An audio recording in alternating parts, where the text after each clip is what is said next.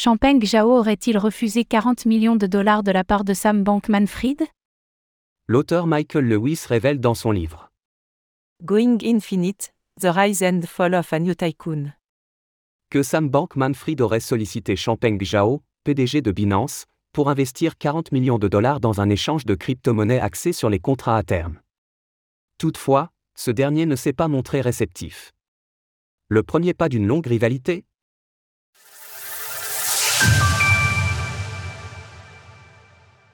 Un monde où Sam Bankman-Fried et Champagne Zhao collaborent?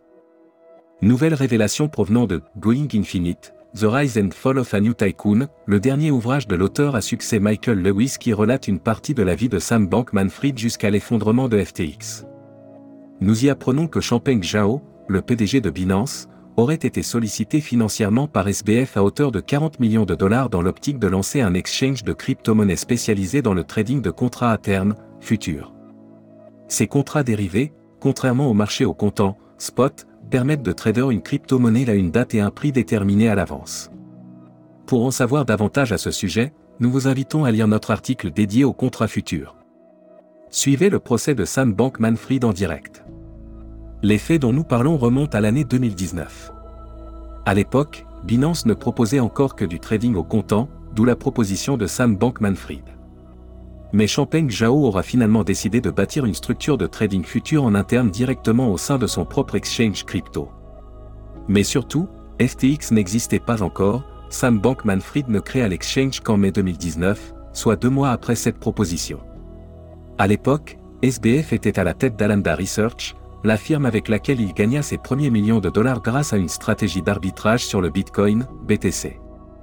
Toujours dans le livre de Michael Lewis, nous apprenons que cette décision de Champagne Zhao n'a pas franchement plu à Sam Bankman-Fried, qui n'a pas mâché ses mots à son égard. C'est une chose ordinaire et vaguement décevante à faire. Il est un peu con, mais pas pire qu'un con.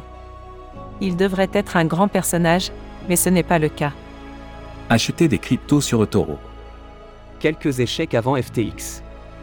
Selon Sam Bankman-Fried, le destin aurait pu en décider autrement pour FTX.